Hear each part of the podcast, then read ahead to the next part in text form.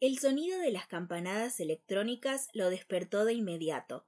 Con movimientos algo toscos, se acercó la pequeña pantalla al rostro para desbloquearla. Sin embargo, debido a la falta de luz, se vio obligado a colocar uno de sus dedos sobre el frío cristal. En menos de un instante, cientos de notificaciones comenzaron a bailar sobre un fondo azul cielo. Más de la mitad eran solicitudes de amistad de distintas redes sociales. El resto se dividía entre mensajes de trabajo y videos graciosos. Se inclinó por contestar las primeras, a pesar de lo cual rechazó a muchos amigos potenciales, incluyendo robots e inteligencias artificiales.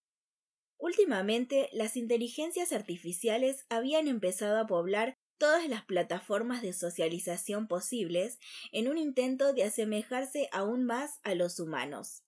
Aquello le parecía ridículo.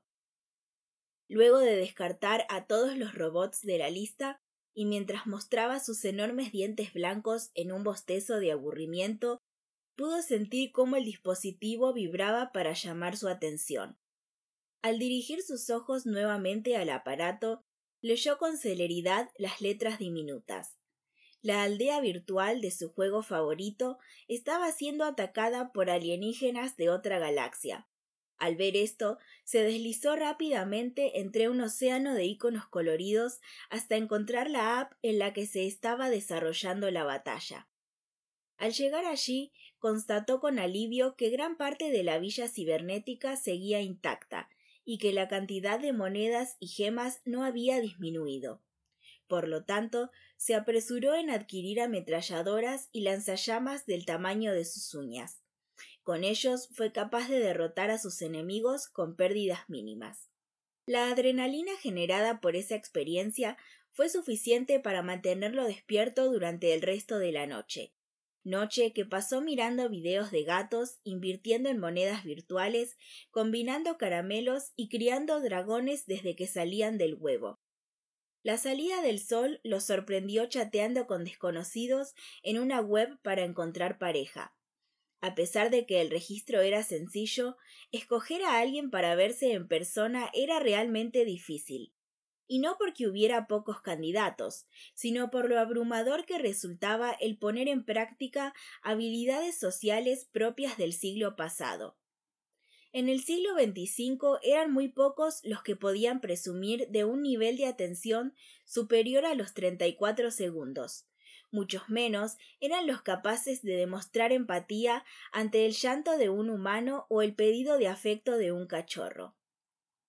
Finalmente, cuando sus extremidades comenzaban a doler por la rigidez de la postura, se dio cuenta de que su estómago había estado crujiendo por algún tiempo.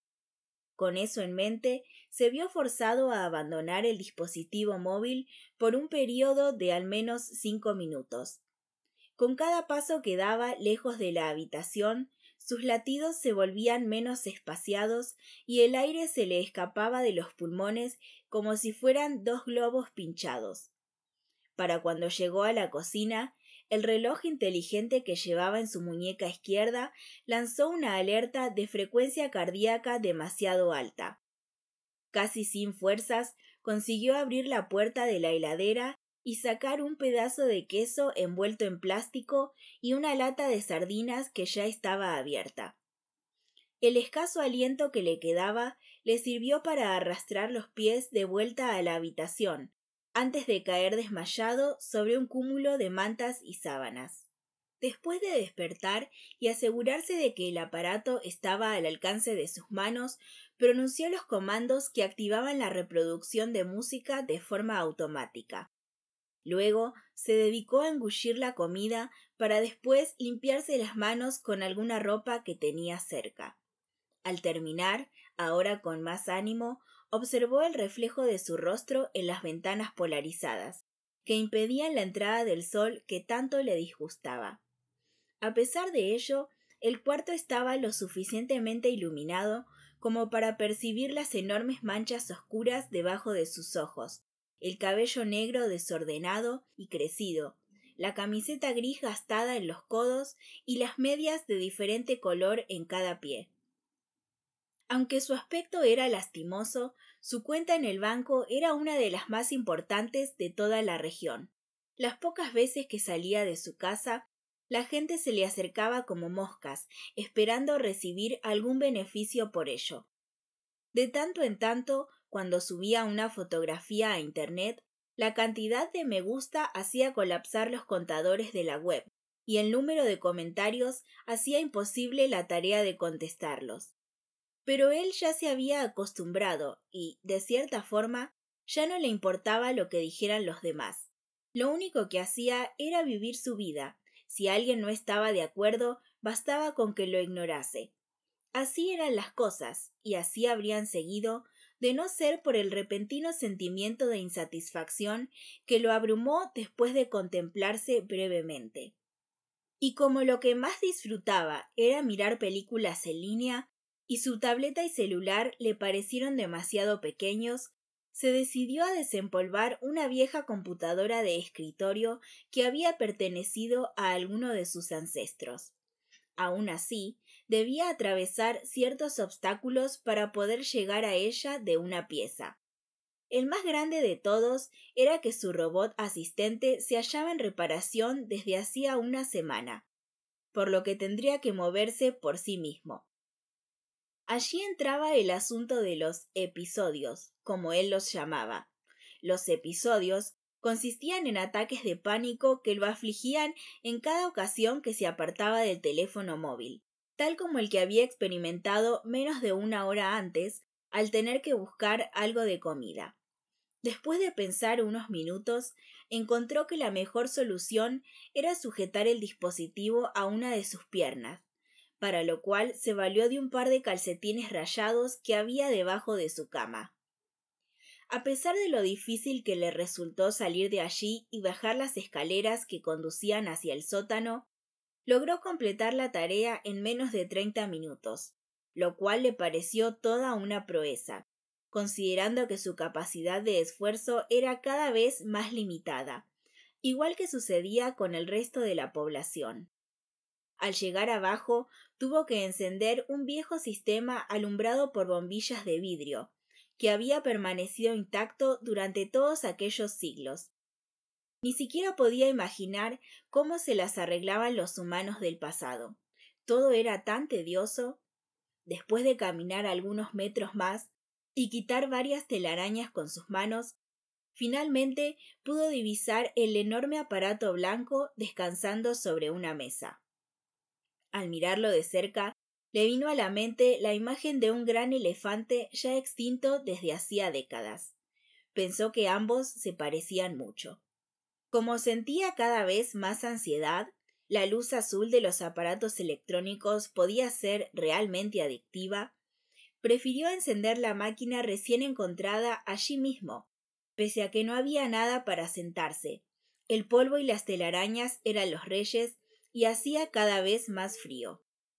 Guiado por sus impulsos, enchufó el único cable que salía del armatoste a un tomacorriente que había cerca del piso, en una de las esquinas.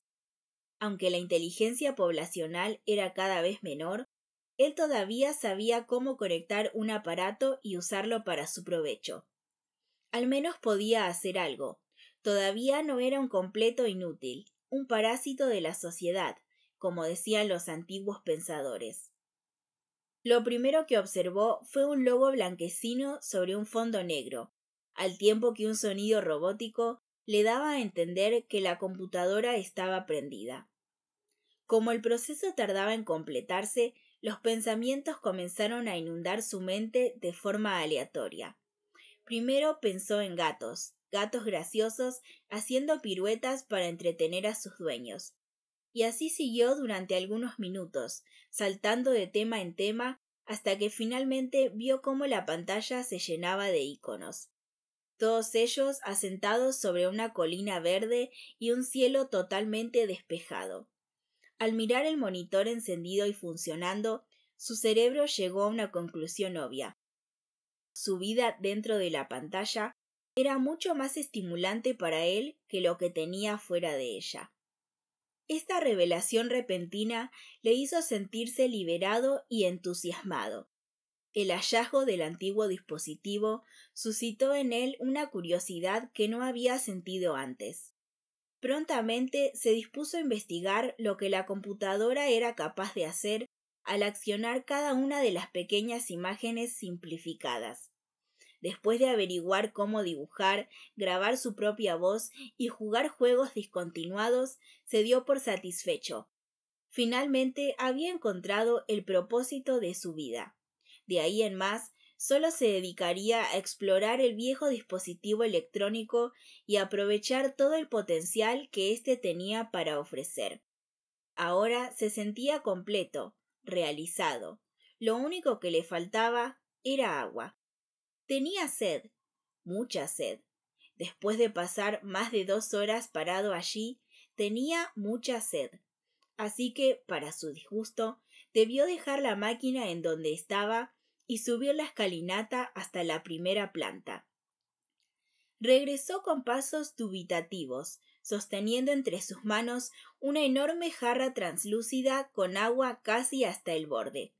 Después de bajar los escalones de madera, se encaminó nuevamente hasta donde estaba el dispositivo.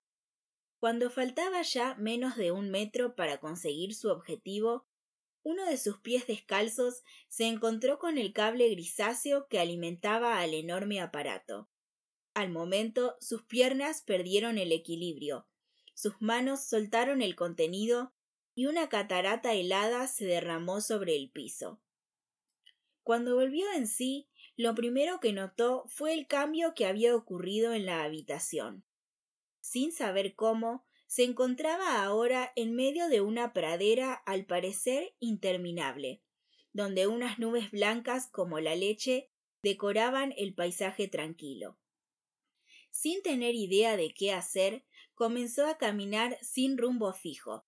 Después de un rato, se dio cuenta de que aquel paraje sí tenía un final conocido.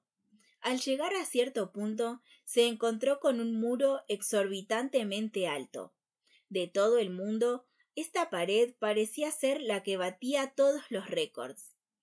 Comparado con esa muralla, el edificio de su familia era como una hormiga vista desde un avión. De verdad era increíble, una maravilla de la ingeniería, pensó. A medida que se acercaba más, llegó a sospechar que la inmensa pared llegaba hasta el mismísimo cielo azul. Pero eso era imposible. Tenía que haber alguna explicación. Quizás era como en los juegos, un truco, un obstáculo que debía sortear para poder salir de allí. De pronto se sintió algo nervioso. Todavía tenía sed. No había llegado a probar el agua. Y entonces lo recordó.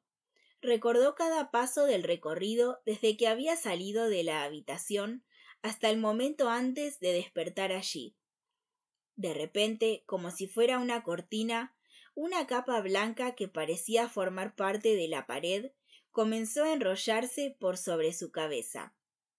Y allí, detrás del cristal ahora límpido y transparente, pudo ver el cuerpo chamuscado tendido sobre el suelo, con el reloj inteligente en la muñeca izquierda y el dispositivo móvil atado a la pierna derecha, rodeado de cristal resquebrajado y agua, muchísima agua, más de la que podía tomar, más de la que debería haber cargado.